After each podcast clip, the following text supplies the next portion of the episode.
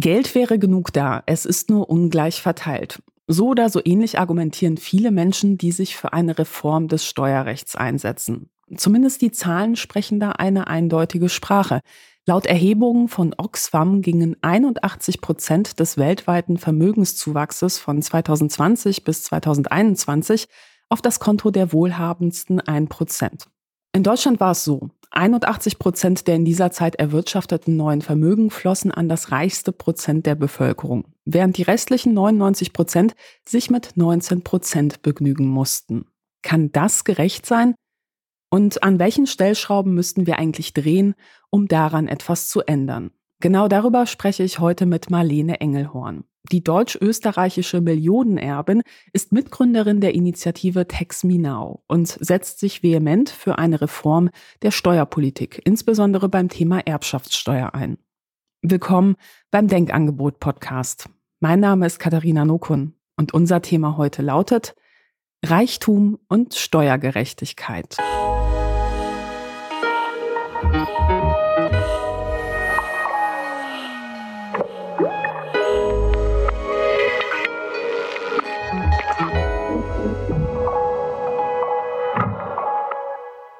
Ja, zunächst einmal hallo Marlene. Du bist mit dem Wissen aufgewachsen, dass du eines Tages sehr viel Geld, nämlich einen zweistelligen Millionenbetrag erben wirst. Wann ist dir eigentlich das erste Mal der Gedanke gekommen, hm, irgendwie ist dieses grundsätzliche Prinzip irgendwie nicht so ganz gerecht? Also das ist nicht ganz so linear, wie es manchmal klingt. Ah, man, man wächst dann auf in dieser reichen Familie und weiß, man ist reich und kriegt dieses Erbe, sondern es ist sehr subtil Fisch im Wasser nach dem Motto, weil ich schon so reich aufwachse und so vermögend aufwachse, ist es ganz normal, viel, viel Geld zu haben. Und deswegen ist es ganz seltsam, darüber nachzudenken, viel Geld zu haben. Das heißt, der Gedanke, ob das jetzt gerecht ist oder nicht, wäre schräg, weil es würde die eigene Normalität komplett in Frage stellen. Man müsste quasi herausfinden, man ist ein Fisch im Wasser und wissen, was Wasser ist.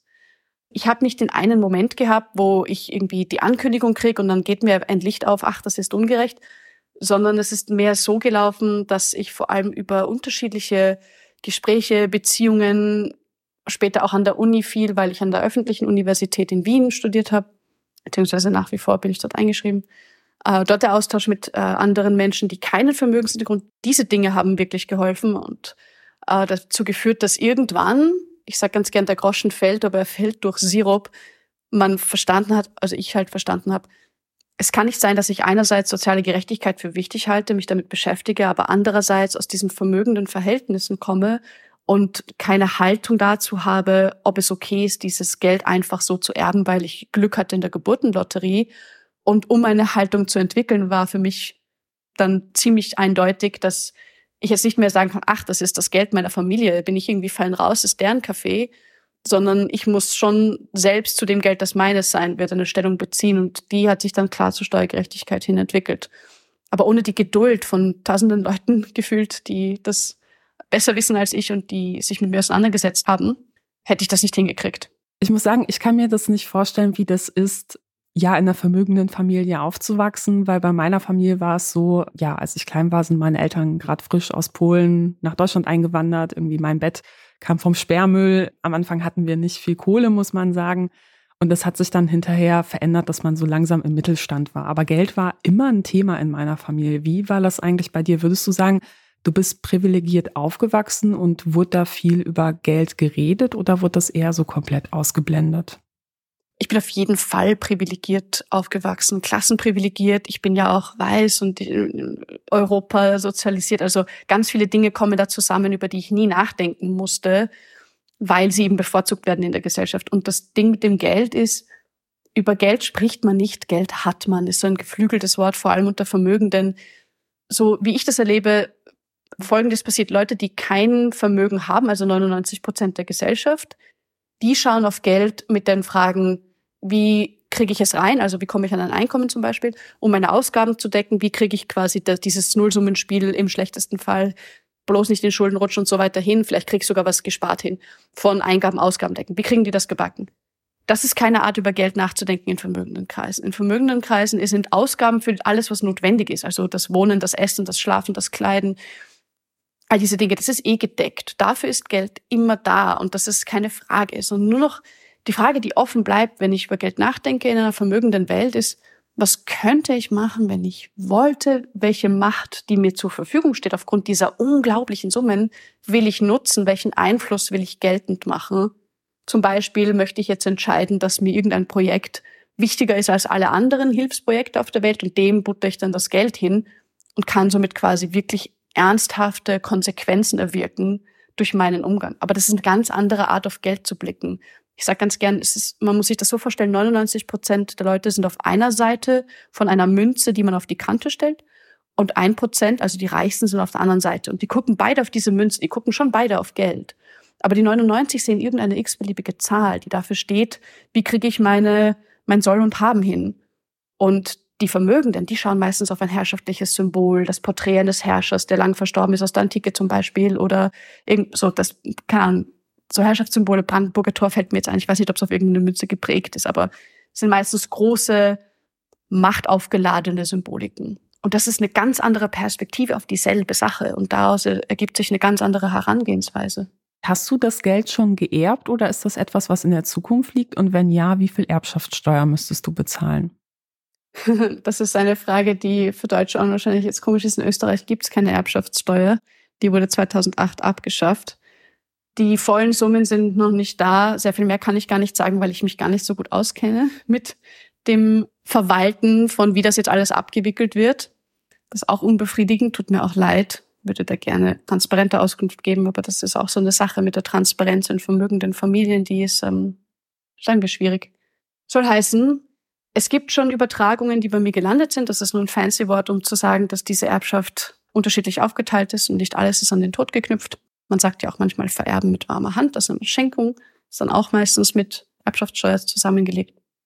Und wie gesagt, es fällt keine Erbschaftssteuer für mich darauf an, weil ich in Österreich bin und da gibt es die nicht. Das ist ja schon ziemlich krass. Man muss ja sagen, in Deutschland gibt es eine Erbschaftssteuer, aber es gibt auch sehr hohe ja, Ausnahmen oder sage ich mal Beträge, die man halt einfach so erben kann. Bei Immobilien gibt es auch unterschiedliche Regeln. Und ich fand das ganz interessant. Ich habe eine repräsentative Umfrage von YouGov aus dem Jahr 2021 mir angeschaut. Und laut der meinen lediglich 22 Prozent aller Deutschen ab 18, die Erbschaftssteuer in Deutschland sei genau richtig oder zu niedrig. Und währenddessen sagen aber bei dieser Befragung die Hälfte, also 51 Prozent, dass die Erbschaftssteuer zu hoch wäre oder sie wollen sogar komplett abschaffen. Und wenn man diese Zahlen mal vergleicht mit den Zahlen, wie viele Leute eigentlich von der Erbschaftssteuer mit diesen hohen Freibeträgen, die es ja in Deutschland gibt, auch betroffen werden, muss man sagen, das ist ein relativ überraschendes Ergebnis, weil eigentlich da ziemlich viele Leute offensichtlich gegen ihre eigenen Interessen abgestimmt haben, weil bei ihnen eh keine Erbschaftssteuer anfallen würde. Wie erklärst du dir solche Zahlen? Puh, das ist jetzt eine Umfrage, oder? Es gibt andere Umfragen, die spucken andere Zahlen aus. Das hängt, glaube ich, auch davon ab, wie die Fragen gestellt Erzähl. werden. Ich habe schon unterschiedliche Umfragen gesehen und je nachdem, wer die Fragen stellt, ist mir aufgefallen, gibt es entweder knapp über 50 Prozent, die sehr für die Erbschaftssteuer sind. Je nachdem, ob es ins Detail geht oder nicht, ist das dann auch eine Frage von, ist das eine reine Ablehnungsfrage, Annahmefrage oder geht es dann darum zu sagen, ist die, das Modell in Deutschland konkret so richtig oder nicht? Aber wie gesagt, das, ich zitiere gerade aus der Erinnerung. Es gibt diese Umfragen, sie werden von unterschiedlichsten Institutionen durchgeführt. Und wie gesagt, die Fragestellung finde ich viel spannender. Klar, also wenn man in der Fragestellung beispielsweise geschrieben hätte, der aktuelle Freibetrag liegt bei so und so vielen hunderttausend, so dass Leute abschätzen können, so okay, so viel kriege ich eh nicht, dann kann ich mir auch vorstellen, die Zahlen wären komplett anders ausgefallen. Würde ich dir zustimmen? Ja, nicht nur das. Ich glaube, es ist ganz oft so, dass wenn man eine, ein Thema wie die Erbschaftssteuer, das relativ stark aufgeladen ist, weil Erbschaften etwas sehr Konkretes darstellen. Das passiert dann, wenn jemand, dem man mehr oder weniger nahe steht oder stand in dem Fall, gestorben ist. Also das ist ja jetzt nicht irgendwie eine, eine Party, die man dann feiert oder in den allerwenigsten Fällen, sagen wir es mal so. Das heißt, da kommt plötzlich eine Zahlung zusammen mit dem Tod eines Angehörigen, einer Person, die einem vielleicht unglaublich nah war. Das ist sehr unangenehm. Dann gibt es gleichzeitig diese Idee von, ich möchte, dass es meinen Kindern oder meinen nahen Verwandten, meinen nahen Menschen besser geht als mir. Ich möchte vorsorgen für die, ich möchte denen was hinterlassen, ich möchte mich kümmern über den Tod hinaus. Das ist auch eigentlich ein Fürsorgegedanke, der da drinnen steckt. Und wenn man das jetzt auflädt mit, und der Staat braucht aber Geld und jetzt zahlt's mal bitte, dann kann man das gut gegeneinander ausspielen. Was dabei halt nicht so leicht erklärt wird, aber was in meinen Augen die Erbschaftssteuer für so großartig ausschauen lässt, ist, das Geld geht ja von den Menschen, die ohnehin so viel haben, dass sie noch und nöcher vorsorgen konnten und können, zurück in eine Gemeinschaftskasse, um dann idealerweise durch eine Politik, die sorgfältig mit dem Haushalt umgeht, in die soziale Infrastruktur zurückgepumpt zu werden, von der wiederum alle profitieren, egal wie sie geboren wurden. Sprich, die Erbschaftssteuer kann diesen Faktor Geburt, von wegen, mir geht's nur gut, weil ich Glück hatte beim geboren worden sein. Und das kann man ja wirklich nicht kontrollieren, oder? Um das auszugleichen, dafür ist sie da. Und das wird viel zu wenig betont. Und ich glaube, das würde die Einstellung auch maßgeblich beeinflussen, wie immer. Je detailreicher man in die Debatte geht, je genauer man sich das Prinzip anschaut, umso eher kommt man dann auch zu komplexeren Lösungen, die in einer Umfrage keinen Platz finden und auch zur Zustimmung zur Tatsache, ah, warte mal, wer zahlt eigentlich Erbschaftssteuer? Na, die Allerreichsten. Und in Deutschland muss man dann aber fairerweise sagen, die Allerreichsten zahlen sie nicht, da ist sie de facto freiwillig durch die ganzen Ausnahmen, die es gibt. Also zahlen so die Mittel- und weniger Reichen die Erbschaftssteuer, wenn überhaupt. Man sieht ja auch von 400 Milliarden schätzungsweise laut Deutschen Institut für Wirtschaftsforschung, die jedes Jahr in Deutschland vererbt werden. Das sind jedes Jahr 400.000 Millionen, ja. Kommen effektiv zwei Prozent, sprich acht Milliarden, bei den deutschen Steuerbehörden an. Bei einer Steuer, die ja in der Regel, je nach Steuerklasse, bis zu 30 Prozent einsammeln will. Das funktioniert so nicht. Hast du da vielleicht auch so internationale Vergleichszahlen? Also Österreich habe ich jetzt gelernt, ja, sieht aus meiner Sicht ziemlich traurig aus. Aber wie ist das eigentlich so im internationalen Vergleich? Von wegen, welches Land besteuert Erbschaften wie hoch?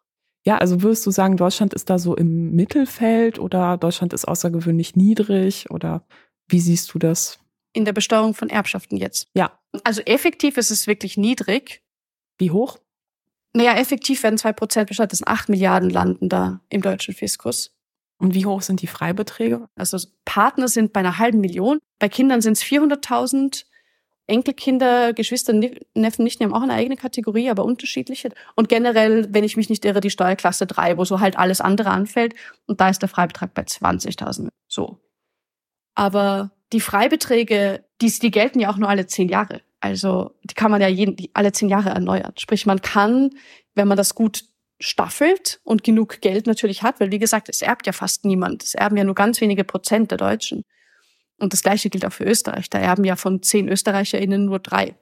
Und die nennenswerten Beträge, die jetzt über die Freibeträge fallen, kann man quasi splitten. Und wenn man davon ausgeht, man lebt irgendwie lang genug, dass man viermal diese Zehn-Jahres-Grenze ausreizt, kann man viermal zu Lebzeiten steuerfrei auch bestimmte Beträge übertragen und dann das, was übrig bleibt, so reduzieren, dass wieder das, was an Steuern anfällt, minimal ist. Beziehungsweise, wenn man ein Unternehmen in der Familie hat, kann man ab einer gewissen Größe und mit einer richtigen Finanzberatung quasi alles als Firmenvermögen deklarieren lassen und somit ausnehmen. Da gibt es so super Beispiele, zum Beispiel ab 26 Millionen Euro netto Betriebsvermögen, das vererbt wird, gilt, wenn es äh, zum Beispiel übertragen wurde auf eine minderjährige Person oder eine Stiftung, dass man Bedürftigkeit anmelden kann. Und wenn man die bekommt, diese Bedürftigkeit. Also diese Bedürftigkeit hätte ich auch gerne. Genau, wenn man also bedürftig ist, wenn man seine 26 Millionen Euro netto Betriebsvermögen da keine Steuern drauf zahlen kann, dann kriegt man äh, einen Steuererlass. Ja, und das passiert halt nur bei unglaublich hohen Summen. Das passiert nur bei hochvermögenden Menschen wie bei mir. Also wenn ich jetzt ein Unternehmen hätte, nicht wahr? Das gleiche gilt aber auch bei Immobilien. Also wenn man 30 Wohnungen erbt zum Beispiel, so ein Zinshaus 30 Wohnungen, ja, das ist eh schon wahnsinnig viel, dann zahlt man die Erbschaftssteuer. Aber wenn man ab 300 Wohnungen erbt, gilt man automatisch als gewerbetreibend und ist von der Steuer befreit. Wie? Das ist, das ist die Ausnahmestruktur der deutschen Erbschaftssteuer. Aber was ist da die Begründung? Also wer so viele Wohnungen hat, ist ein Unternehmen, nicht wahr? Okay.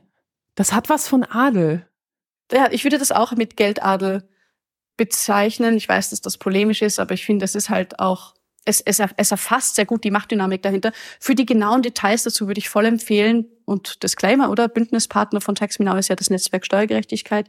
Und die haben das richtig gut aufbereitet, aufgearbeitet, aufgeschlüsselt. Und dort kann man sich die ganzen Infos zu den absurdesten Lücken in, und Ausnahmen im, im Erbschaftssteuerrecht anschauen oder auch bei der Finanzwende, auch ein Bündnispartner. Also wen das interessiert, äh, da empfehle ich das Rabbit Hole. Ich verlinke es in den Show Notes. Ich hätte noch eine Zwischenfrage, die hatte ich eben vergessen. Das mit diesen zehn Jahresstaffelungen musst du mir noch mal, glaube ich, erklären. Gehen wir mal davon aus, ich hätte ein Riesenvermögen. Ich sterbe ja nur einmal. Ich kann ja nicht alle zehn Jahre sterben. Oder kann ich meine Erbschaft auch so staffeln, dass ich sage, alle zehn Jahre gibt es eine Ausschüttung? Ganz genau. Das ist dann die Schenkung. Also Schenken nennt man manchmal auch ganz gerne Erben mit warmer Hand. Und Erbschafts- und Schenkungssteuer ist in der Regel zusammengenommen. Ich kenne es nur so. Das soll nicht heißen, dass es nicht Ausnahmen gibt irgendwo auf der Welt, aber soweit ich das kenne, ist das immer zusammengenommen. Und das bedeutet, sagen wir, es gibt ein Vermögen von, keine Ahnung, zwei Millionen netto Cash. Ja, also das liegt einfach am Konto. Hausnummer, da wir rechnen jetzt nicht mit Anlage und Zinsen und weiß der Kuckuck. Und dann ist da vielleicht einfach eine Familie und die haben zwei Kinder. Und dann können sie diesen zwei Kindern alle zehn Jahre bei einem Freibetrag von 400.000 400.000 steuerfrei übertragen über eine Schenkung. Und so können sie diese zwei Millionen alle zehn Jahre um jeweils 400.000, also um 800.000 runter reduzieren. Und was immer auch übrig bleibt, ist entweder dann nicht mehr relevant, weil es erst wieder unter den Freibetrag fällt zum Todeszeitpunkt, oder aber ist so gering, dass der Steuersatz ganz klein ist, also dass das, was dann gezahlt wird, eine kleine Summe ist. Und das lässt sich mit Finanzplanung machen. Jetzt muss man halt zwei Millionen netto haben. Dazu gehört man schon mal zu den reichsten, ich würde fast sagen fünf Prozent, aber zehn Prozent auf jeden Fall der Gesellschaft könnte ich auch ins Testament schreiben, das soll jetzt alle, oder ich übertrage das an eine Stiftung und diese Stiftung, die schüttet alle zehn Jahre aus. Oder gibt es da solche Konstrukte, wie man das so umgehen kann? Mm, jetzt kommen wir langsam an den Punkt, wo ich sagen muss, ich versuche mich natürlich sehr gut einzulesen, aber ich bin keine Steuerexpertin.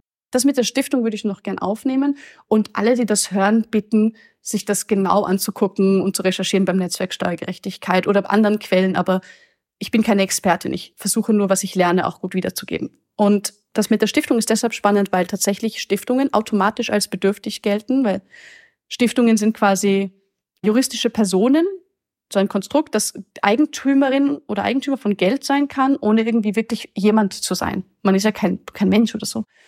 Und man hat in der Regel bei privaten Stiftungen Begünstigte, die muss man aber nicht offenlegen. Man muss keine Auskunft darüber geben, wer begünstigte Person einer Stiftung ist. Wenn ich also mein Vermögen auf eine Stiftung übertrage, und dann muss das dort verwaltet werden von irgendwem, dann können die Ausschüttungen dann einfach an die Begünstigten der Stiftung gehen. Das ist ein beliebtes Steuervermeidungskonstrukt. Aber wie gesagt, die Details erklärt ein Steuerfachexperte.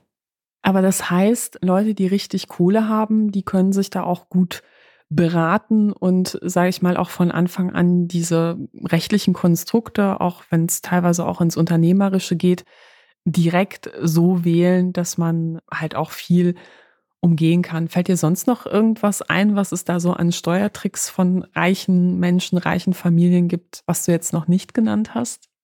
Ich glaube, was wichtig ist zu verstehen, ich rede wirklich nicht von Erbschaften, die sich im Bereich von bis zu, sagen wir, 150, 200.000 bewegen. Das sind keine Erbschaften, die so substanziell groß sind, dass man damit wirklich Vermögen aufbaut. Also zumindest nicht innerhalb einer Generation. Das ist ganz selten, dass das passiert. Und das ist nicht die Regel. Das ist nicht, worum es geht. Ich rede von Hochvermögen. Ich rede von Millionen Nettovermögen. Und da erbt man in der Regel ja mit den Beträgen die gesamte Finanzberatung mit. Also auch bei mir ist es so, dass ich zum Beispiel Kontakt zu allen FinanzberaterInnen der Familie bekomme, um die bestmögliche Steuervermeidung zu praktizieren, wenn ich es möchte. Jetzt ist das nicht mein Fall, aber die Möglichkeit wird mir quasi zu Füßen gelegt und dann bekommt man spezielle Konditionen. Und diese Beratungsbranche ist wirklich nicht irrelevant in der Frage, wie mit diesem Vermögen umgegangen wird, weil die natürlich auch mitentscheiden, weil sie die ExpertInnen sind, an die sich diese neuen Vermögenden wie ich wenden, die halt dann auch vorlegen, so das ist halt, was man so macht, nach dem Motto, so wird's immer gemacht, so macht man das auch, das funktioniert gut. Und da muss man schon sich wehren, um zu sagen, hey, ich möchte eigentlich keine Steuern vermeiden. Es ist nicht selbstverständlich, dass die sagen, wie können wir das so gestalten, dass wir so viel Steuern wie möglich zahlen. Das ist eher selten, dieses Gespräch. wie haben die reagiert? Ja, das, äh, ja, ich sage mir mal, ich habe die Beratung gewechselt. Aber es ist, ähm, okay, verstehe. ist schwierig. Ist einfach, also man darf nicht vergessen, das ist ein ganzer Apparat, der in der eigenen Suppe von Selbstverständlichkeit schwimmt und wo das dann total abwegig ist zu überlegen, kann man das auch anders aufziehen. Da gibt es ein ziemlich cooles Beispiel aus dem Vereinigten Königreich, die heißen The Good Ancestor Movement. Also die Bewegung der guten Vorfahren, glaube ich, wenn man das jetzt ganz furchtbar verballhornt übersetzt. Und die haben sich zum Ziel gesetzt, in der Finanzberatung auf Steueroptimierung im Sinne von Steuermaximierung zu gehen und den Leuten zu erklären, hey, wie könnt ihr so viel Steuern zahlen wie möglich? Wie könnt ihr euer Vermögen so anlegen, dass es langfristig sich verringert, statt sich zu vermehren? Weil ihr braucht es eh nicht, das ist eh so viel. Die stellen das Ganze ein bisschen auf den Kopf, um zu sagen, schön und gut, wenn man einen Sicherheitspolster möchte, aber alles darüber hinaus, der Exzess, wo es dann um Macht geht und um sonst nichts mehr, da kann man doch auch mal ganz andere Strategien ausprobieren. Und die machen richtig interessante Arbeit zu dem Thema. Kann ich auch empfehlen, sich das mal anzugucken. Und wie viele Leute machen da so mit? Die haben einige KlientInnen, die suchen gerade Anschluss im, äh, im zentraleuropäischen Raum, um vergleichbare Organisationen hier hochzuziehen, weil es so viel Andrang gibt von Leuten, die sagen, hey, ich habe diese Vermögen, ich bin da reingerutscht durch mein Erbe, ich möchte das so nicht und ich möchte Steuern zahlen, ich finde Steuergerechtigkeit wichtig, ich möchte anders anlegen, ich möchte meinen Exzess nicht behalten, vielleicht kann man damit was Sinnvolles machen und nicht automatisch in die Philanthropie-Ecke rutschen. Die sind hart dabei, das aufzubauen, die sind noch ganz, ganz jung. Sehr viel mehr kann ich nicht sagen. Ich glaube, da muss man sich dann mal erkundigen, damit ich jetzt nicht so, ich kann ja für die nicht sprechen. Ich ähm, hm. kann nur erzählen davon, dass ich von denen mitbekommen habe und dass ich die großartig finde. Wichtig ist, the gist of it, oder? Steuerberatung tendiert quasi automatisch in Richtung Steuervermeidung und wenn es so viele Ausnahmen gibt wie im deutschen Gesetz, dann muss man schon unter Anführungszeichen schlecht beraten sein, wenn man nicht in eines dieser Ausnahmenlöcher purzelt und doch Erbschaftssteuer zahlt, sobald man hochvermögend ist. Das ist wirklich so, dass man quasi alles als Betriebsvermögen kennzeichnen kann ab einer gewissen Höhe und dann ist es von der Steuer befreit. Und das steht ja auch im Subventionsbericht der deutschen Bundesregierung, also im 28. Das ist der, den wir damals für die Quelle herangezogen haben wo auch drin stand, einer der größten Posten ist nun mal die Steuerbefreiung von Unternehmensübertragung oder so. Also kann man sich das mal anschauen. Die wissen das auch in der, also das kommt ja aus dem Finanzministerium, mhm. dass die Art und Weise, wie Ausnahmen hergestellt werden für Unternehmensübertragungen, dafür sorgen, dass Milliarden jedes Jahr dem Staat fehlen. Also ich meine, das Argument ist da ja häufig so, na ja, also die Wirtschaft, die ist ja so das Rückgrat unserer Gesellschaft. Da hängen ja gerade im deutschen Mittelstand ganz viele Arbeitnehmerinnen dran. Wenn wir da jetzt zu stark besteuern, dann kostet das Arbeitsplätze. Wie wirst du auf so eine Kritik antworten? Naja, die Kausalität von wegen, ah, das Unternehmen muss Steuern zahlen, deswegen gehen die Arbeitsplätze flöten, das ist ja so nicht der Fall. Das ist, als würde ich sagen, wenn ich einen Stein äh, aus dem Fenster werfe, dann ist der Kuchen fertig. Es ist, es stimmt ja nicht. Also das ist eine Entscheidung in der Unternehmenspolitik zu sagen, ob man Leute anstellt oder ob man sie kündigt. Aus unterschiedlichen Gründen. Ja. Diese Entscheidung kann man genauso finanziell sich anschauen wie die Entscheidung, schütte ich hohe Dividenden an die AktionärInnen aus oder nicht? Oder an die GesellschafterInnen bekommen die große Ausschüttungen oder bekommen sie sie nicht? Und dann ist für mich interessanter die Frage zu gucken, ist denn dieses Argument belegt? Und da hat sich die London School of Economics, also eine wirklich berühmte, gute Wirtschaftsuni. Also gut, ich war nicht dort, aber ich wurde mir so gesagt, nicht wahr? Ist schon gut. ja, also schon eine gute Uni, nicht wahr? Aber die hat sich angeschaut über einen Zeitraum von 50 Jahren in 18 OECD-Ländern, was für eine Auswirkung Vermögenssteuersenkungen auf einerseits das Wirtschaftswachstum haben und andererseits äh, den Trickle-Down-Effekt, von wegen, wenn der Kuchen größer werden, dann werden die Brösel größer und dann darf sich jeder freuen, dass die Reichen immer reicher werden, weil man hat es auch ein bisschen besser. Und das Ergebnis war, es gibt null Effekt. Es ist nicht automatisch, dass man nur, weil man mehr Geld im Unternehmen zur Verfügung hat, weil man es eben nicht durch die Steuer zahlen muss, dass es in die Arbeitsplätze fließt. Und deswegen ist so wichtig zu sagen, es ist nicht automatisch die Entscheidung, oh, wir müssen eine Steuer bezahlen, deswegen kündigen wir jetzt Menschen. Das ist eine Entscheidung. Man kann ja auch sagen, oh, ich verkaufe meine Anteile und kann dadurch die Steuer bezahlen, weil die Steuer wird ja vom Eigentümer bezahlt, nicht wahr? Man kann, und das wird ja auch getrennt vom Managementposten. Man kann zum Beispiel Manager sein, muss aber nicht Eigentümer sein. Das kann ja jemand anderem gehören. Und die Person kann dann sagen, hm, ich möchte aber niemanden kündigen. Oder man holt einen Investor rein. Oder man holt einen Investor rein oder man nimmt einen Kredit auf oder man hat eine stille Beteiligung des Staates und dann gibt es Stundungen und dann gibt es die Möglichkeit, dass man zum Beispiel über einen bestimmten Zeitraum von XY Jahren die Erbschaftssteuer, die man zahlen muss, abstottert, wie bei einem Kredit. Hm. Also es ist, es ist einfach eine Angstmacherei, wenn man davon erzählt, dass man auf gar keinen Fall die großen Unternehmen, wieder, wir reden nicht vom kleinen Unternehmen oder wir reden auch nicht vom Mittelstand. Das, die Definition ist auch so schwammig, was ist eigentlich Mittelstand? Familienunternehmen in Deutschland oder große, große Unternehmen, BMW, nicht wahr, mit Quantklatten, ähm, Bosch, Siemens, Aldi, Lidl, Kaufland, die, die, die Großen, ja, die haben nicht notwendig, Steuern zu sparen. Die können sich das schon leisten. Die wollen sich das nicht leisten. Gleichzeitig werden die Ausschüttungen an EigentümerInnen aller Art, ob jetzt in der Unternehmensfamilie oder AktionärInnen, immer großzügiger. Dieses Geld könnte man ja auch in Arbeitsplätze stecken, in Lohnerhöhungen zum Beispiel. So. Also ich möchte nur sagen, die, das, es ist nicht automatisch dass das schlecht läuft in der Unternehmenspolitik, nur weil die äh, eine Steuer berechtigterweise zahlen. Und das Letzte noch, ohne die soziale Infrastruktur, ohne die öffentliche Infrastruktur, Straßen, öffentlicher Verkehr, ähm, Grundlagenforschung, Krankenhäuser, alles was Bildung ist, Fachkräfteausbildung, oder? Die fallen ja auch nicht vom Himmel. Ohne all das gibt's auch keine Unternehmen mit Vermögen. Die brauchen das ja. Und die Steuern sind ja dafür da, das zu finanzieren.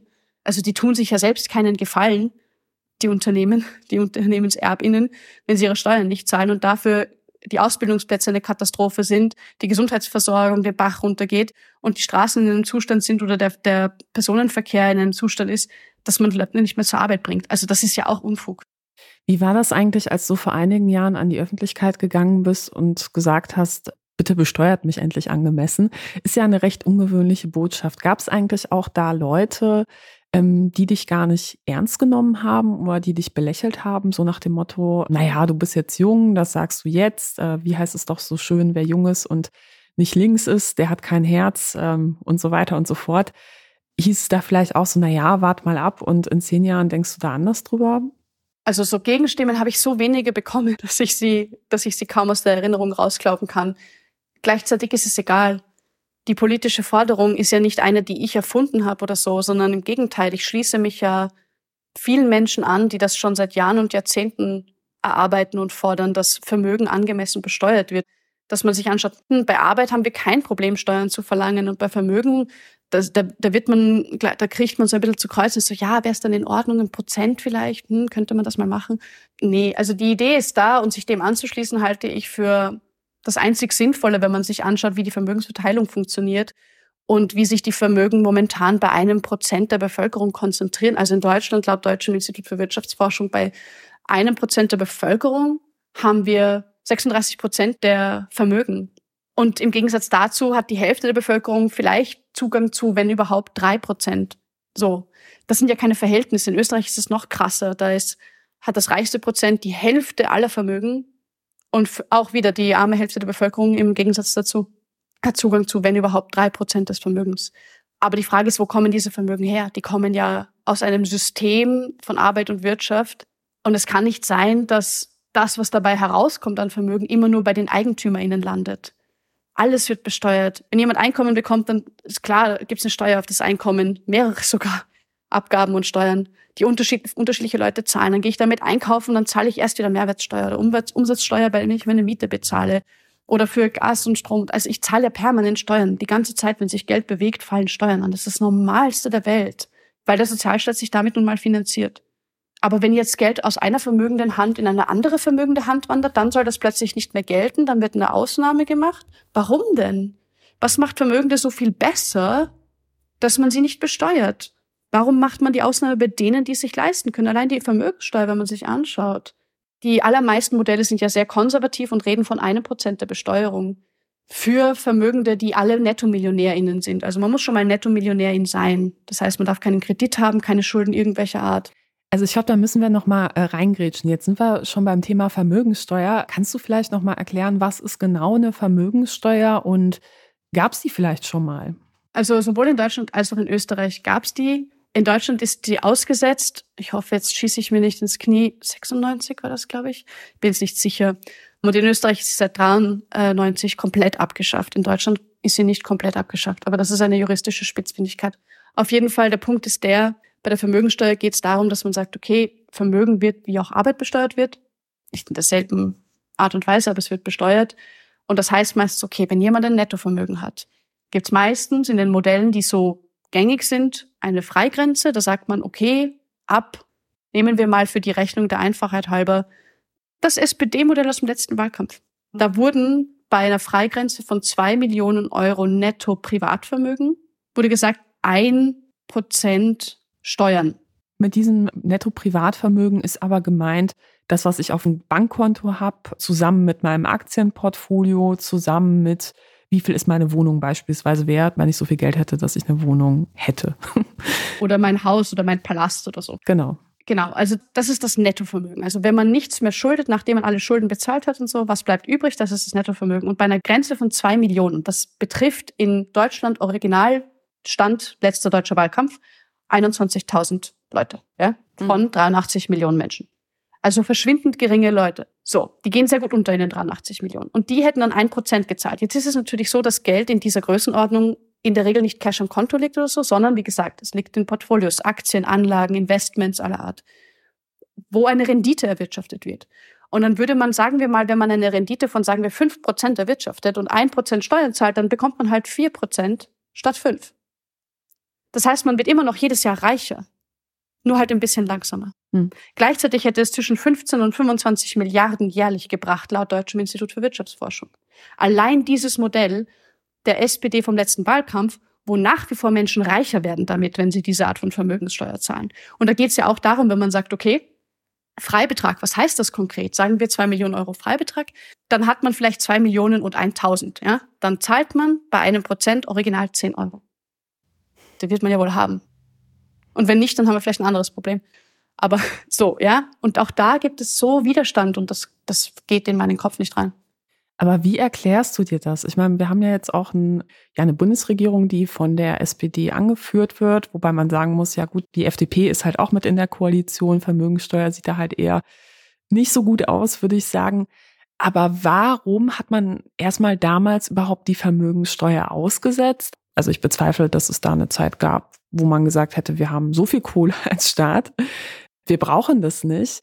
Würdest du sagen, das spielt beispielsweise Lobbying eine Rolle oder vielleicht auch die Tatsache, dass auch sehr wohlhabende Familien immer mal wieder Geld an große Parteien spenden? Oder wie erklärst du dir das, das rational? Weil es ist ja eigentlich nicht rational, dass wir in der Demokratie, wo die Mehrheit entscheidet, nicht da einfach sagen, so ja, das ist eigentlich eine pragmatische Lösung, dann hätten wir halt mehr Geld für beispielsweise sozialen Wohnungsbau, irgendwie in, in der Uni größere Hörsäle, ein bisschen BAföG mehr für alle. Warum kriegen wir es nicht hin?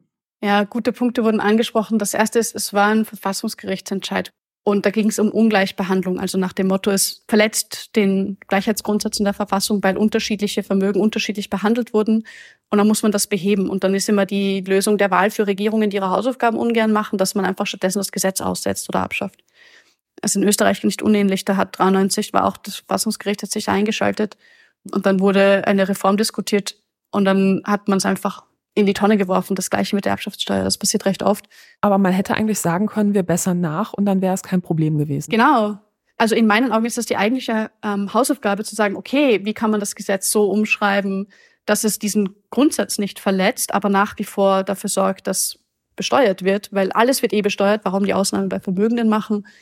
Das ist halt nicht passiert. Und da spielt natürlich Lobbying eine Rolle, da spielen Parteispenden eine Rolle.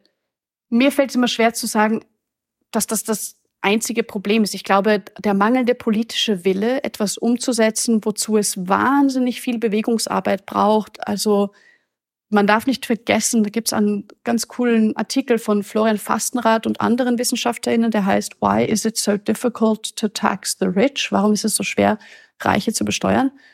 Und der erklärt ziemlich gut, allein wenn man sich anschaut, den Narrativvorsprung der Lobby des großen Geldes. Womit haben die geworben? Naja, Familienunternehmen schaffen Arbeitsplätze, das darf man nicht gefährden, das ist der Stolz und das Rückgrat der deutschen Wirtschaft. Das ist ein Narrativ, das ist eine Erzählung. Man kann das schon anders auch erzählen, aber das verfängt sehr, sehr gut. Und gleichzeitig einfach dafür sorgen, dass die Leute sich betroffen fühlen, die nicht betroffen sind, passiert in diesem Narrativ weil Arbeitsplätze, die allermeisten sind angewiesen auf Erwerbsarbeit. Das heißt, wenn wir denken, mein Arbeitsplatz ist in Gefahr, da ist mir lieber, ein Millionär, dafür kann ich arbeiten und mich ernähren. So in die Richtung, oder? Oder das Gleiche gilt für die Abschaftssteuer, wo man denkt, ach, es könnte ja Omas Häuschen treffen, das Lieblingsargument, das man mir entgegenschleudert, wo ich mir auch sage, naja, in der Regel wird das nicht der Fall sein, weil es wird nicht wertvoll genug sein. Oder aber, das gilt fast in allen Modellen, die ich kenne von der Erbschaftssteuer, selbstgenutztes Wohneigentum soll heißen, ich wohne in meinem Palast, wird nicht besteuert. Und dann kann der noch so groß sein. Das kann eine Hütte sein, das kann eine Villa sein. Und dann ist sie ausgenommen und Punkt, da fährt die Eisenbahn drüber. Das heißt, den Leuten wird Betroffenheit vermittelt, den Leuten, also der großen Gesellschaft, wird Betroffenheit vermittelt, die es gar nicht gibt. Und die dazu führt, dass man eher sagt, okay, ich lasse lieber meine Ruhe haben. Und sich einzulesen in das Thema, es braucht wahnsinnig viel Arbeit. Und wer hat denn die Zeit? Und ja, schlussendlich dann auch Lobby, strategisches und systematisches Bearbeiten von Regierungsmitgliedern, Abgeordneten, deren Mitarbeitenden, die zu Essen ausführen, Parteispenden, sich die Telefonnummern von den wichtigen Leuten geben, eine Hand wäscht die andere. Das gibt's alles, aber da bin ich halt auch ein gebranntes Kind. Ich komme aus Österreich, also wenn den Deutschen das Cabaret ausgeht, habe ich mir sagen lassen, schalten Sie österreichische Nachrichten ein und lassen sich über die Innenpolitik bei uns informieren. Und denkt man sich, man hat es doch ganz gut. Und ich schaue ja tatsächlich mit Neid auf die Erbschaftssteuer der Deutschen, weil die, es gibt wenigstens eine, nicht wahr? Das ist ja schon ganz schön traurig, wenn das so, sag ich mal, die Vergleichslatte ist. Und was ich mich halt auch frage, ist, ob nicht auch so, sag ich mal, ein Faktor, der dazu beiträgt, dass Leute auch gegen ihre Interessen abstimmen manchmal oder auch in Umfragen dann halt so sagen, so ja, Erbschaftssteuer, ja, stimmt, will, will ich nicht, ne? Weil man vielleicht auch so dieses Narrativ immer noch in sich drin hat, ich kann es ja schaffen. Ne? Also so, ich möchte mir jetzt nicht den Weg verbauen, weil vielleicht in den nächsten 30 Jahren mache ich ja total das Vermögen und dann könnte es mich ja betreffen. Ich habe das Gefühl, so gerade auf TikTok gibt's halt so einige Influencer, die halt eher aus so einer wirtschaftsliberalen Denke kommen, die sehr stark so dieses, du kannst alles schaffen, wenn du nur möchtest, vermitteln. Ne? Wo man sagen muss, aus meiner Sicht, das ist halt ein Märchen. Es hängt sehr stark davon ab, mit welchen Startchancen man anfängt und so wie es da präsentiert wird, ist es da nicht. Aber so die Zielgruppe sind halt oft ähm, ja Jugendliche, junge Erwachsene. Und es gab bei der Mitte-Studie, die jetzt dieses Jahr rausgekommen ist, das fand ich halt ziemlich krass, auch einen sehr großen Zuwachs an ja, sozialdarwinistischen Einstellungen, gerade unter Jugendlichen. Also nimmst du das auch so wahr oder glaubst du, das ist halt vielleicht auch eine kleine Bubble, die jetzt nicht so relevant ist und ja, wichtiger sind dann halt so die großen Narrative der letzten Jahrzehnte? Ich glaube, da spielt alles zusammen und es geht nicht darum zu sagen, was ist jetzt in welcher Reihenfolge am relevantesten, sondern wie ergänzen sich diese Narrative untereinander, damit sie die unterschiedlichen Zielgruppen erreichen. Und ich sehe das ja auch, dass Leute gerne also niemand möchte gern hören, du hast eh keine Chance, du bist falsch geboren. So, lass mal sein, gib halt auf. Das ist ja furchtbar. Das soll auch nicht die, die Botschaft sein, die Alternative dazu. Ich glaube, es ist einfach nur wichtig anzuerkennen, dass man sich anschauen muss, in welchen Branchen, also in welchem Job, mit welcher Art von Arbeit ist es generell überhaupt aus der Theorie heraus möglich, Vermögen herzustellen. Da fallen schon mal, ich würde behaupten, locker 90 Prozent der Jobs weg, die aber trotzdem gebraucht werden. Da gibt's auch mal wieder eine Studie aus UK von vor x tausend Jahren, ich glaube 2012, wurden Jugendliche gefragt, so, mit welchem Job habt ihr es richtig geschafft finanziell, nicht wahr? Und listet mal die Jobs, die das können. Und die haben fünf Prozent aller existierenden Jobs genannt. Aber was ist mit den anderen 95 Prozent? Die braucht es halt auch in der Gesellschaft. Und es kann ja nicht sein, dass man sagt, okay, dafür, dass fünf Prozent der Jobs zum Reichtum führen, müssen 95 Prozent der Jobs dafür sorgen, dass die Leute halt ja nicht mehr haben als das Allernotwendigste oder so. Also ich meine, es gibt keine böse Agenda dahinter, aber ich finde den Gedanken so kompliziert zu verstehen. Wie kann man glauben, dass alle Menschen reich werden können, wenn nicht alle reich sind? Wenn es so einfach wäre, wären wir ja alle MillionärInnen und hätten das Problem nicht. Offensichtlich ist es entweder so schwer, dass alle daran scheitern. Und jetzt kann man fragen, ach, sind sie alle nicht gut genug oder so, nicht wahr? Was ich grundsätzlich für eine problematische Haltung halte. Oder aber man geht davon aus, nee, es ist einfach nicht möglich und da gibt's Gründe dafür. Und die Gründe sind einfach komplexer als ein einfaches Ursache-Wirkungsprinzip von wegen, oh, ich muss mich nur anstrengen, dann werde ich Millionär. Nee, so läuft's halt nicht. Wenn man Glück hat, wenn man reich geboren wird, dann wird man Millionär. Aber das ist beides unkontrollierbar. Als du eben davon erzählt hast, wie es bei der Steuerberatung oder ja, Steuervermeidungsoptimierungsgesprächen bei dir war, da hast du so ein bisschen abwertend von so, ja, ich, ich will ja dann auch nicht in der Philanthropie-Ecke landen, gesprochen. Nun muss man ja sagen, das ist ja auch wieder so ein Standardargument, was da angeführt wird. So, naja, es gibt ja auch einige Reiche, die etwas zur Gesellschaft beitragen und beispielsweise große Stiftungen gründen, die auch irgendwo vielleicht auch sogar nach ihrem Tod dann recht frei schalten und walten können und beispielsweise NGOs fördern oder auch soziale Initiativen fördern. So ein prominentes Beispiel ist ja Bill Gates mit seiner Ex-Frau Melinda zusammen. Wirst du sagen, das ist eher so Teil des Problems? Du hast es ja schon angedeutet, für dich ist es auch so eine, ja, so ein Exekutieren von Macht, oder? Auf jeden Fall, wenn man sich überlegt, dass die Bill and Melinda Gates Foundation der zweitgrößte Geldgeber der Weltgesundheitsorganisation ist, dann darf man nicht vergessen, dass das heißt, wie der Bill Gates tickt, entscheidet die Weltgesundheitspolitik mit. Da muss man einmal auf den Kopf fallen und plötzlich sagen, Impfungen sind voll der Mist. Und dann muss die gesamte WHO ihren gesamten Aufbau danach ausrichten oder sie verlieren die Gelder und dann müssen sie den Aufbau auch danach ausrichten. Es ist halt absurd, wie viel Macht sich da bündelt. Er wurde auch mal gefragt, warum er denn nicht, also ob er Präsident werden möchte und er meinte, na warum denn? Er hat jetzt schon mehr Macht.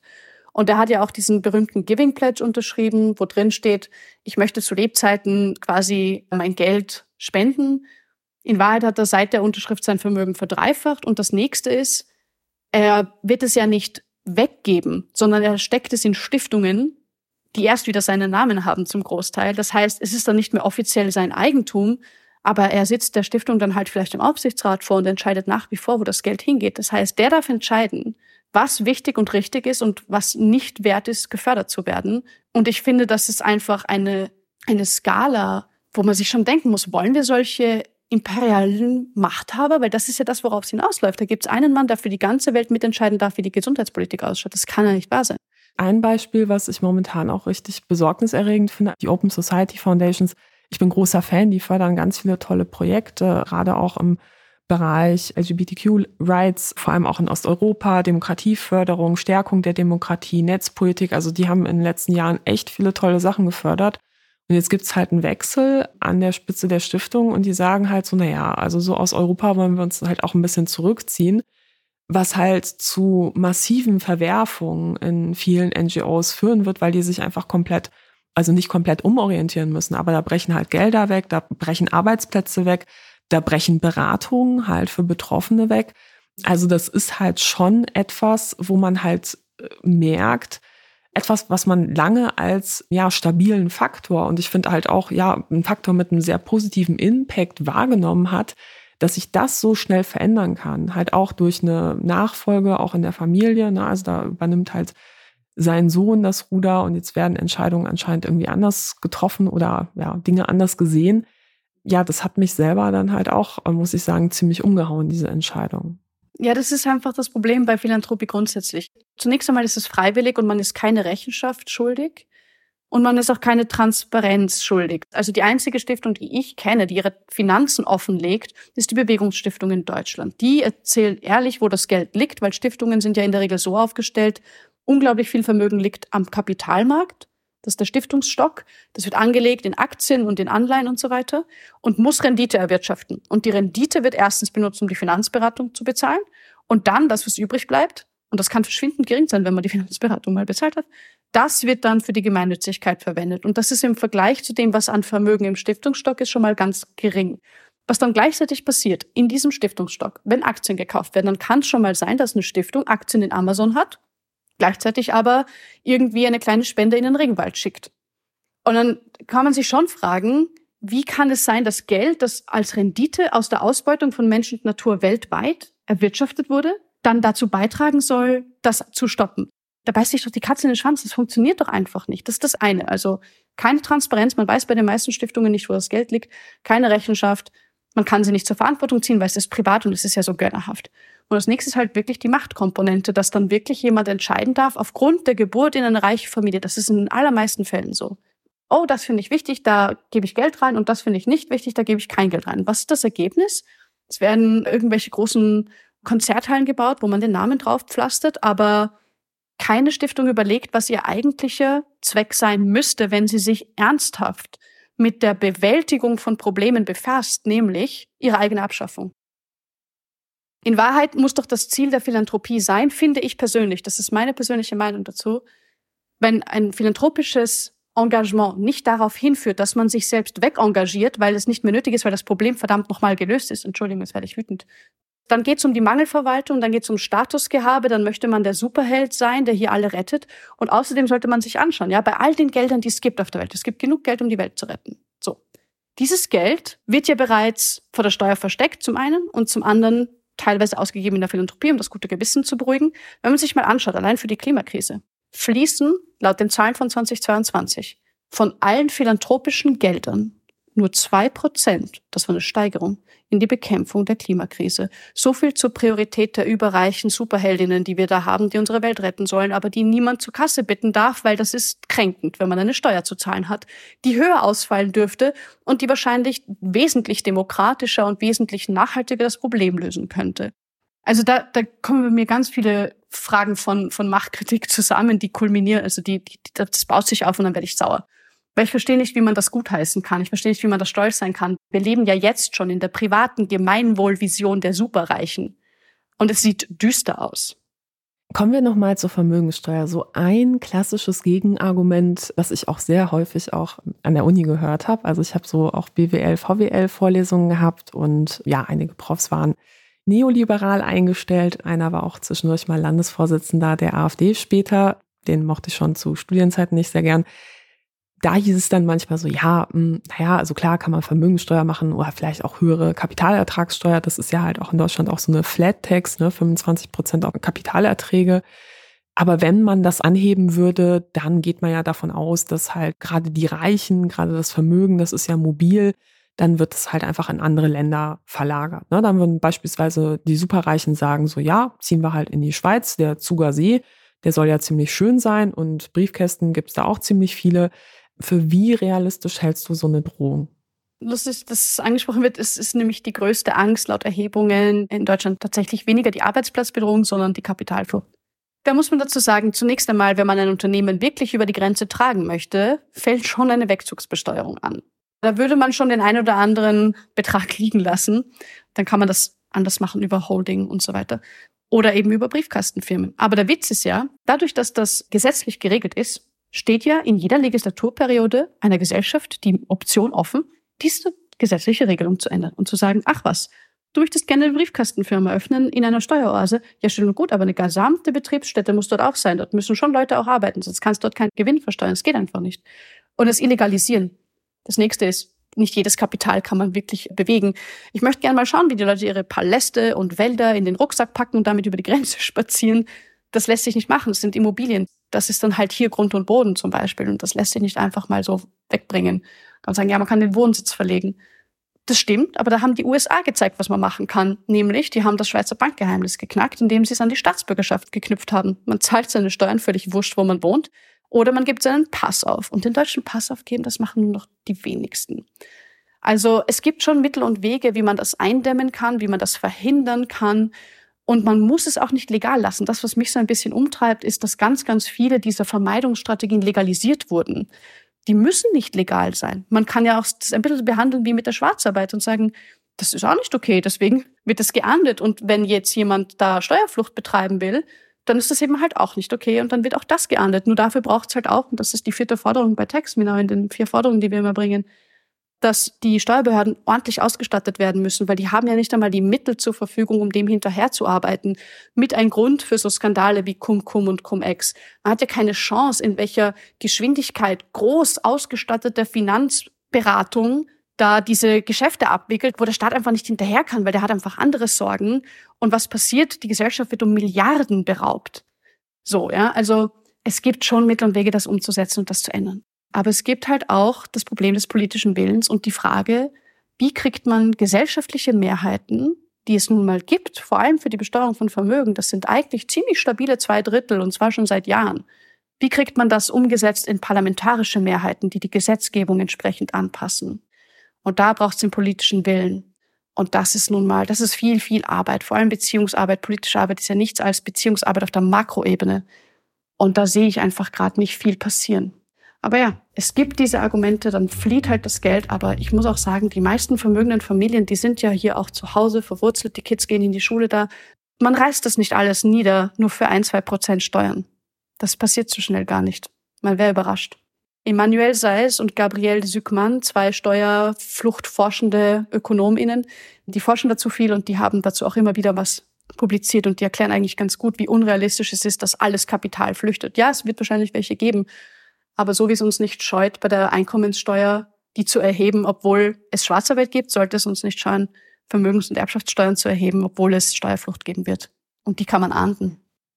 Ich frage mich, ob es auch ergänzend, ja, vielleicht auch eine internationale Bewegung bräuchte, um da mehr Steuergerechtigkeit zu schaffen. Also alle paar Jahre geistert immer mal wieder so diese Idee von so einem Mindeststeuersatz, beispielsweise für Unternehmen durch die Gegend.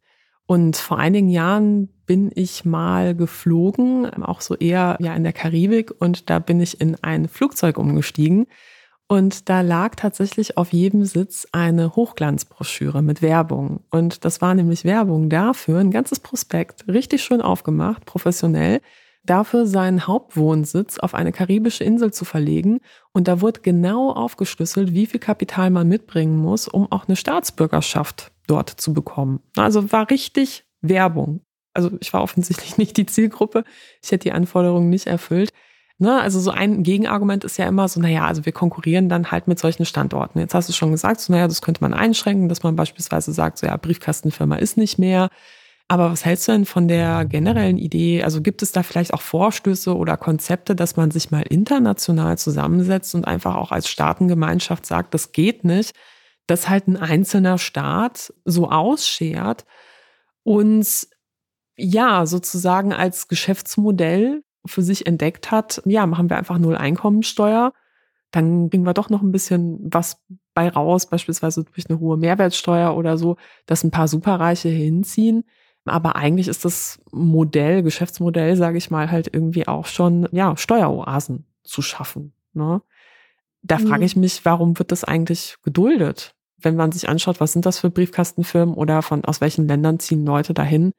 Und die Herkunftsländer sind ja oft Länder, die ein großes Interesse daran haben sollten, dass so etwas eigentlich nicht passieren kann. Auch wenn das, wie gesagt, ne, also da stimme ich dir auch zu, nur ein geringer Prozentsatz ist, der es wirklich in dem Maße durchziehen würde.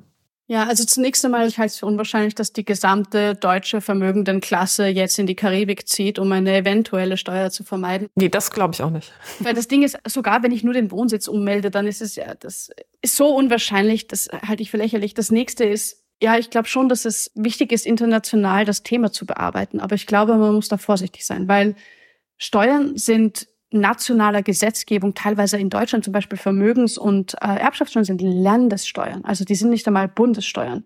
Also muss man schauen, auf welcher Ebene ist das juristisch tatsächlich verhandelt und durchführbar. Und da sind wir die meiste Zeit auf die nationalen Grenzen schon auch runter reduziert. Dort hat man eine Möglichkeit, was zu verändern. Das nächste ist, wie schauen Vermögen aus? Also zum Beispiel im Vereinigten Königreich gibt es einen großen Anteil an Leuten, die ihr eigenes Haus als Eigentum haben. Die haben in der Regel kaum das Geld, diese Häuser in Stand zu halten, aber es gehört ihnen. Jedenfalls, das ist eine andere Art von Aufstellung von Vermögen als in Deutschland, wo es sehr viele Familienunternehmen gibt, die früher einfach nur Mittelstandsunternehmen und so hießen, aber das Rebranding hat gewirkt. Im Gegensatz zu Aktiengesellschaften, die wiederum im Vereinigten Königreich sehr präsent sind. Also allein, wenn man sich anschaut, wie wird Vermögen juristisch quasi aufgesetzt und was bedeutet das, muss man sich schon regional damit beschäftigen, wie die Steuer ausschauen kann. Das ist schon wichtig, damit es dann auch nicht einfach so eine Flat Tax über der ganzen Welt und dann greift sie nicht, weil irgendwie niemand weiß, was das wirklich heißen soll. So Flat Tax ist ja Quatsch, ne? Aber dass man sagt, Mindeststeuersatz. Genau, aber dann ist die Frage, was sind die Ausnahmen, was sind die Bedingungen? Wie kann man das dann staffeln, dass das höher geht? Wir haben keine Weltenregierung, die irgendein Weltengesetz hinkriegt. Das geht gar nicht. Das heißt, wir müssen schon auf der nationalen Ebene bleiben. Was aber gerade passiert, ist zum Beispiel, es gibt eine European Citizens Initiative, also ECI, das ist einfach eine, eine Art Volksbegehren auf der EU-Ebene, wo man versucht, eine Million Unterschriften zu sammeln in, es müssen mindestens sieben unterschiedliche EU-Länder da beteiligt sein. Und wenn die gesammelt werden, dann kann man das EU-Parlament dazu bringen, sich, also die müssen sich dann damit beschäftigen, Vermögen zu besteuern und zu überlegen, was man mit dem Geld, das dabei herauskommen würde, machen kann. Und die kann man unterzeichnen. Also die kann man auch googeln. Die European Citizens Initiative für Wealth Taxation, also für Besteuerung von Vermögen. Und dann kann man zum Beispiel diesen Druck mal ein bisschen auch aufbauen oder zumindest sagen, hey, das Thema ist wichtig, beschäftigt euch damit, ihr seid PolitikerInnen, ihr seid gewählt, das ist, kann man jetzt streiten, wie demokratisch das EU-Parlament ist, aber ihr habt eine Aufgabe und widmet euch dem. Und auf der regionalen Ebene, auf der nationalen Ebene der Länder, die juristisch umsetzen können, die Besteuerung von Vermögen, dort ist die Mobilisierung wichtig. Dort muss man das Thema immer und immer und immer wieder auf den Tisch holen, weil es wird uns unser Leben lang für immer begleiten. Es kann ja nicht sein, in der Demokratie gibt es einen Haushalt, alle zahlen Steuern. Wieso zahlen Vermögende keine oder kaum? Wieso werden die beausnahmt? Können wir diese Fragen endlich mal ernsthaft beantworten und die ganzen wie heißt das, Leuchtraketen, die dann so durch die Gegend geschossen werden, was dann nicht alles für Probleme, wenn man das mal richtig durchgekaut hat, dass das Quatsch ist. Und dass man sich mal endlich mit den Fakten beschäftigen kann und nicht mehr fragt, ob man Vermögen besteuern sollte, sondern wie man es gut macht. Dann kann man endlich mit ExpertInnen reden, die jetzt schon Modelle auf den Tisch bringen, eins nach dem anderen und sagen, so kann man es machen, das wird's bringen, so kann das ausschauen.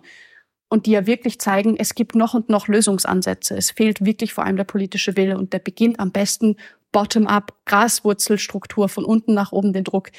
Auf einer internationalen Ebene, das ist die Kirsche auf dem Ganzen, ja. Aber ich, erst lass uns mal einen Kuchen backen. Was hältst du eigentlich von der Idee eines Grunderbes für alle? Die Jusos hatten das letztens wieder in die Debatte eingebracht und haben gesagt, sie fänden es gut, wenn junge, über 18-Jährige in Deutschland einfach so pauschal 60.000 Euro so als Starthilfe ins Arbeitsleben bekommen wird. Da kann man sagen, ich finanziere mein Studium oder meine Ausbildung damit oder ich mache vielleicht auch eine Reise oder whatever. Ne? Also ich gründe eine Familie beispielsweise auch. Und äh, das Interessante ist ja, das ist keine neue oder total revolutionäre Forderung. Das geistert alle paar Jahre immer mal wieder so durch die Nachrichten. Beispielsweise hat Marcel Fratscher, Präsident des Berliner Wirtschaftsinstituts, das 2022 gefordert, nämlich der hat gesagt, ein Grunderbe von 20.000 wäre eine gute Idee. Und das hatte auch zuvor schon der Ostbeauftragte der Bundesregierung, Carsten Schneider, gesagt. Hierzu muss man auch sagen, die Summe oder die Anzahl derer, die auch erben und auch die, die Höhe der Erbschaften, die ist in Deutschland extrem ungleich zwischen Ost und West. Also Grunderbe, würdest du sagen, das wäre eine gute Idee? Und das beispielsweise über eine Erbschaftssteuer für Reiche finanzieren? Das ist wieder so ein Expertise-Moment. Einerseits die Idee ist grundsätzlich ja nicht verkehrt oder so. Das Problem ist nur, schauen wir uns an, erstens, wo kommt das Geld rein, ist schon eine wichtige Frage. Und wenn wir eine solche verausnahmte Erbschaftssteuer in Deutschland anschauen, ist die Frage, gut, wie, wie wird es wirklich finanziert? Das nächste ist, wird es an alle ausgezahlt und warum? Kann man das argumentieren? Ich glaube, wenn das System rundherum, ja, Chancengleichheit, oder? Wenn das System rundherum nicht so aufgestellt ist, dass diese Chancengleichheit, die man dann versucht herzustellen durch einen bestimmten Betrag, dass die wirklich greifen kann, weil diese Beträge wirklich dazu führen, dass Leute Vermögen aufbauen können, um sich abzusichern und einen guten Job, eine gute Ausbildung. Wenn dieses System nicht verändert wird, dann wird das vermutlich geschluckt, ist meine Befürchtung. Und zwar allein schon aus der Tatsache heraus, dass nun mal, selbst wenn jeder, was sind das, 60.000 werden von den Users gefordert, nicht wahr? 60.000 und zuvor gab es so die Idee 20.000. Ja, das ist in der Welt der Vermögenden nicht viel Geld. Das ist nur in der Welt der 99 Prozent viel Geld. Und die Vermögenden, die jetzt schon in Deutschland eben 36 Prozent des Vermögens konzentrieren, die überbieten das um Länge nach wie vor. Also allein, wenn man sich überlegt, am Wohnungsmarkt, wer kann sich das Eigentum leisten? Da geht es ja nicht darum, Vermögende kaufen die ja nicht die Wohnungen, um drin zu wohnen. Sie kaufen sie, weil man dann Miete verlangen kann und Geld bekommt dafür. Und wenn dann, dann haben vielleicht alle plötzlich, alle junge Leute 60.000 eher eine Chance, eine Wohnung zu besorgen. Naja, wo kriegt man für 60.000 eine Wohnung, also zum Kaufen? Ja, aber einen Kredit vielleicht oder so, dann kann man es irgendwie auf, ne? Aber ich fürchte, wenn das System nicht als Ganzes verändert wird und die Möglichkeiten, dass man auch, ohne dass man auf ein Grunderbe angewiesen ist, gut leben kann, dann weiß ich nicht, ob das sozusagen diese eierlegende Wollmilchsau sein wird, als die sie oft gerne mal dargestellt wird oder als Hoffnung von wegen, okay, diese, diese finanzielle Entlastung könnte so viel bringen, das will ich gar nicht in Abrede stellen. Aber Wahrscheinlich müsste man es versuchen und schauen, was wirklich passiert und dann erforschen, was funktioniert und was funktioniert nicht. Wenn es dazu führt, dass Erbschaften gescheit besteuert werden, dann bin ich äh, grundsätzlich schon mal sehr interessiert, weil es muss irgendwo rein und es kann nicht sein, dass sowas dann über die Mehrwertsteuer kommt. Ich muss sagen, was mich so ein bisschen frustriert ist, wie alt diese Debatte schon ist. Ne? Also ich habe so während der Finanzkrise 2007, 2008 studiert und ja, da gab es halt auch so Proteste auf dem Campus. Da gab es Leute, die halt in meinen Seminaren plötzlich aufgestanden sind, als die Professorin gefragt hat, so und, was wollt ihr dieses Jahr durchnehmen? Und dann kam plötzlich so, ja, also lieber halt so, wie wär's mal mit Marx, weil das, was wir in den letzten Jahren durchgenommen haben, das hat irgendwie das, was jetzt passiert ist, nicht vorhergesagt.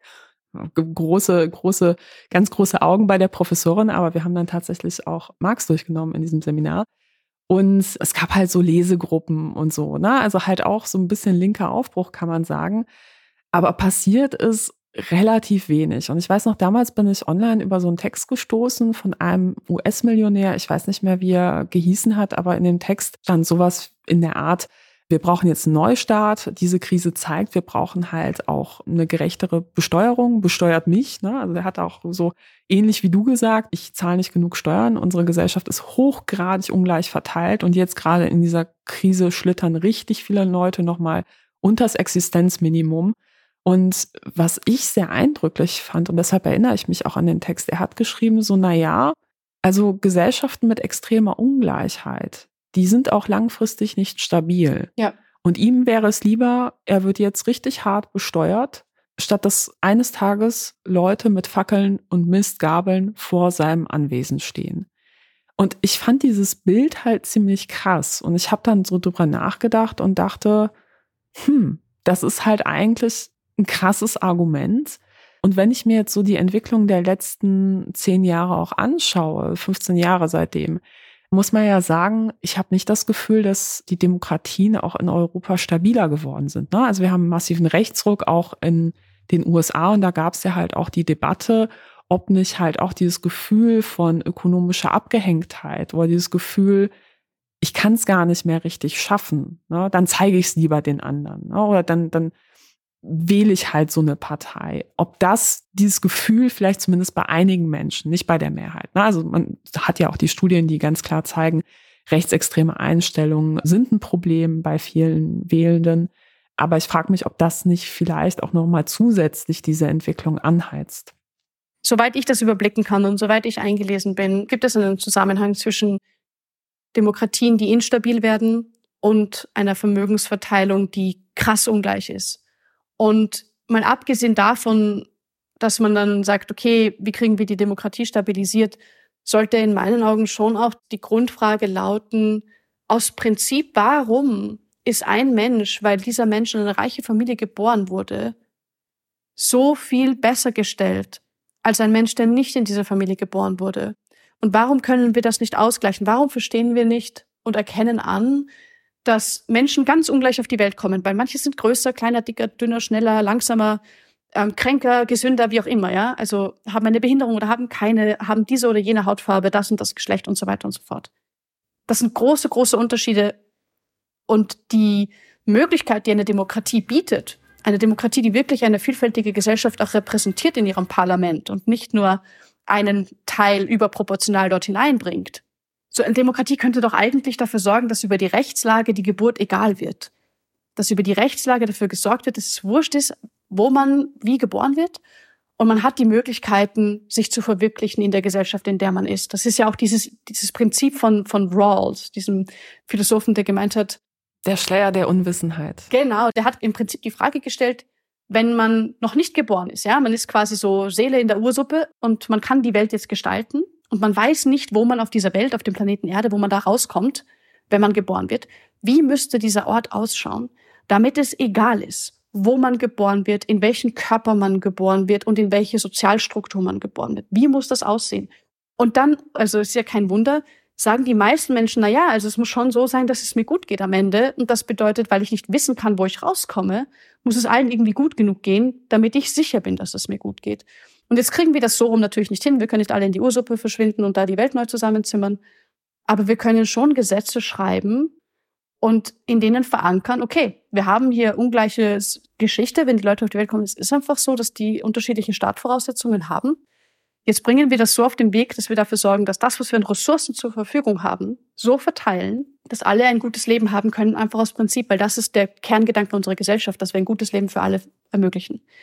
Das, finde ich, muss das Prinzip sein und nicht einer Gruppe Leute, die man ausbeutet, weil als reicher Mensch gehört man allein über die Finanzanlagestrukturen automatisch zu den Ausbeutenden. Da kann man jetzt groß streiten, aber ich bleibe bei der Behauptung, dass man denen dann sagt, die werden jetzt aggressiv und hauen mir eins über die Mütze und deswegen muss ich bestellt werden. Schön und gut, aber ich würde diese Aggression gar nicht unterstellen. Ich würde noch einen Schritt weitergehen und sagen, es ist eine Prinzipienfrage von wegen, in welcher Gesellschaft wollen wir leben in einer die Ungleichheit halt sagt, hm, das ist halt blöd, dass das so ist, aber das müssen wir hinnehmen.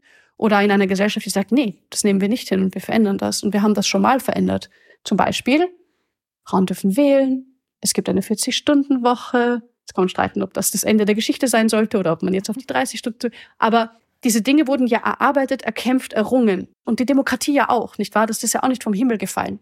Und jeder neue Tarifvertrag Und jeder neue Tarif. Von dem immer wieder gesagt wird, das wird ganz viele Arbeitsplätze kosten, jetzt ist der Untergang nah. Dann klappt es ja doch immer. Ne? Genau, und das Ding ist, das war nie ein Geschenk der Privilegierten. Noch nie. Es ist immer die Arbeit der Menschen, die betroffen sind, von unten nach oben, die den Druck machen, die auf die Straße gehen, die Petitionen unterschreiben, die Volksbegehren aufsetzen, die Leute mobilisieren und sie über ihre Rechte aufklären, wenn die das gar nicht wissen zum Teil. Und die einfach da sagen, ganz mal aus Prinzip können wir es uns gemeinsam schöner machen. Und jetzt gibt es dann halt so Sachen, das fand ich ganz spannend.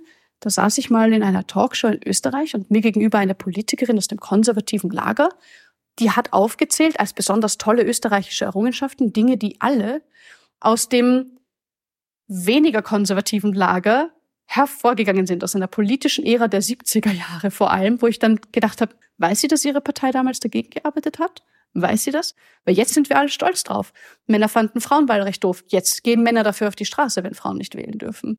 Unternehmen fanden die 40-Stunden-Woche doof. Jetzt finden sie sie super, wenn es um die 30 Stunden geht. Lauter solche Sachen. Und ich glaube, man sollte an diesen Selbstverständlichkeiten arbeiten und überlegen, so wie es ist, wie ist es wirklich? Mal wirklich Fakten auf den Tisch und die ganzen Narrative, okay, gut, dass wir die haben, aber mal zur Seite. Und was könnten wir eigentlich machen? Was funktioniert und was funktioniert nicht? Was behalten wir und was müssen wir verändern? Das ist viel, viel, viel, viel, viel mehr Arbeit, als eine Legislaturperiode je hergeben kann. Da braucht's alle am Tisch. Das ist, die Aufgabe scheint unmöglich. Gleichzeitig haben wir das Wahlrecht für Frauen. Gleichzeitig haben wir eine 40-Stunden-Woche. Und wir haben Antidiskriminierungsgesetze. Wir haben die Leibeigenschaften nicht mehr. Jetzt kann man über moderne Sklaverei streiten. I know. Aber es ist möglich und es ist machbar und Demokratien bieten das beste Fundament für diese Machbarkeit. Deswegen ist auch das Anliegen von Taxminar darauf zu pochen. Der demokratische Diskurs. Je mehr die Leute über Steuern wissen, umso weniger kann man ihnen vormachen und auf der Nase rumtanzen und umso besser können sie fordern, ja, ja, um das Klein-Klein kümmern sich eh die Experten, aber aus Prinzip gibt es mal eine Erbschaftssteuer, die wirklich funktioniert und aus Prinzip eine Vermögenssteuer. Und aus Prinzip wird Kapitalertrag genauso besteuert wie Arbeit, nämlich progressiv. Da gibt es ja keinen Grund, das nicht so zu machen. Liebe Marlene, vielen Dank für deine Zeit und die Einblicke, die du uns gegeben hast. Und ich wünsche dir wirklich alles Gute für deine politische Arbeit. Vielen Dank für die Geduld und das offene Ohr. Wenn euch dieser Podcast gefallen hat, dann vergesst nicht, ihn zu abonnieren, dann verpasst ihr auch in Zukunft keine Folge. Und dieser Podcast wird übrigens möglich gemacht, durch die Unterstützung vieler Hörerinnen und Hörer und kommt deshalb vollkommen ohne Werbung aus zu meiner sehr großen Freude. Und ich freue mich ja auch immer zu lesen, was ihr so in den Überweisungsbetreff schreibt. Eine Botschaft lautete etwa, Zitat, mit den Rabattcoupons anderer Podcasts habe ich so viel gespart, dass ich etwas für Rabattcoupon freie Podcasts übrig habe. Zwinker-Smiley. Merci beaucoup, lieber Christian, für diese Botschaft. Und besonderer Dank geht diesmal außerdem raus an Paul, Kai, Annette, Jürgen, Lorenz, Wolfram, Markus, Gertrud, Jens, Stefan und Ole. Und ich danke natürlich auch allen anderen für ihren Support. Alle Infos zum Thema Spenden findet ihr in den Shownotes oder auf denkangebot.org. Und ganz besonders freue ich mich auch über Daueraufträge, denn das hilft mir etwas zu planen. Und damit bleibt mir nur zu sagen, tschüss und bis zum nächsten Mal.